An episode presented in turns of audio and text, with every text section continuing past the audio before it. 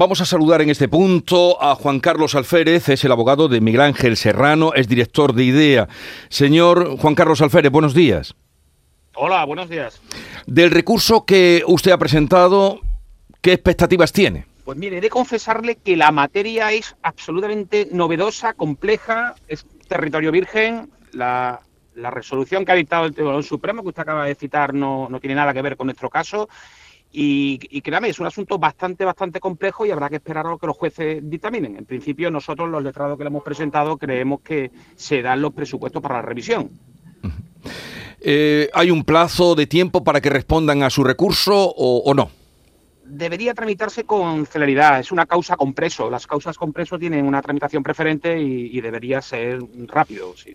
De ser favorable la revisión a la baja de las condenas, en este caso de su defendido, ¿esto podría eh, repercutir en los otros condenados también por el mismo caso de los seres?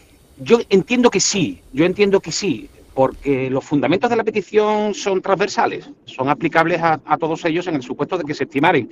Y aunque no lo hubiesen pedido, el tribunal eh, de oficio podría, podría revisar, sí.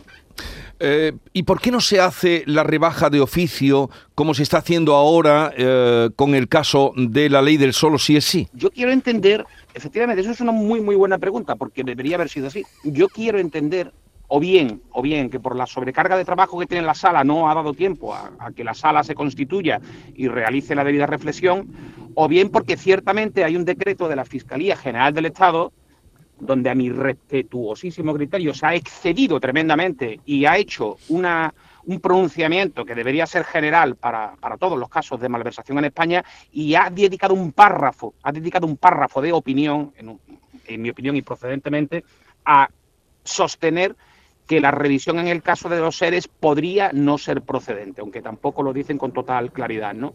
Bueno, quizás también esa haya podido ser la, razón, en que la, sala se, haya podido dejar llevar por ese pronunciamiento. Pero lo desconocemos, ¿eh? lo desconocemos. Eh, eh, señor Carlos Álvarez, eh, Alférez, han recurrido dos de los condenados, pero ¿podrían, sabe usted si eh, van a recurrir más? Yo, yo, creo, yo creo que sí, yo creo que sí. Ya le digo que es una cosa enormemente compleja y, quizá los dos primeros abogados, don Víctor Moreno Catena y el que le habla, hayamos sido los, primeros, pero entiendo que sí, que el resto de compañeros irán sumándose. Como usted dice, estamos en territorio virgen, que lo ha definido muy bien. En caso de que le respondieran negativamente a su recurso, eh, ¿estarían ustedes dispuestos a llegar al Supremo? Sí, sí, sí, sin duda, sin duda. Es que, le insisto, la cuestión es tremendamente compleja creo que merece bastante la pena que la batalla se libre, eh, que, créame, eh, tenemos, tenemos defendidos en prisión, los abogados hemos de hacer todo lo que esté en nuestra mano por luchar por nuestros clientes. Y, es que creemos que procede. Cuando los letrados creemos en lo que hacemos, verdaderamente debemos llevarlo hasta el final. Y lo haremos, y lo haremos. Y, entonces, eh, ya para terminar, es eh, recordar lo que usted nos ha dicho, o su percepción. El que no hayan salido, como en el caso de Solo es sí, dice usted, lo atañe o lo atribuye a ese párrafo que nos ha dicho ese párrafo de opinión. Es posible, es posible que sea eso. Eh, eh, no, se olvide que en el proceso penal existe la igualdad de armas y la, y, la opinión de la Fiscalía tiene tanto valor como la opinión de las defensas. No tienen un plus de, de calidad en sí misma. Pero de facto, un pronunciamiento contenido en un decreto del fiscal general del Estado puede surtir una suerte de inercia de decir, bueno, pues aquí no procede cuando verdaderamente quien tiene que hacer ese pronunciamiento es el tribunal. Yo desconozco la razón por la que no se ha incoado de oficio el incidente de revisión, lo desconozco. También, también insisto, puede ser por la sobrecarga de trabajo que tiene la sala. Es posible, porque al, cabo no ha pasado tanto tiempo. Sí. ¿Eh? Pero bueno, eh, eh, lo desconocemos, don Jesús. Bueno.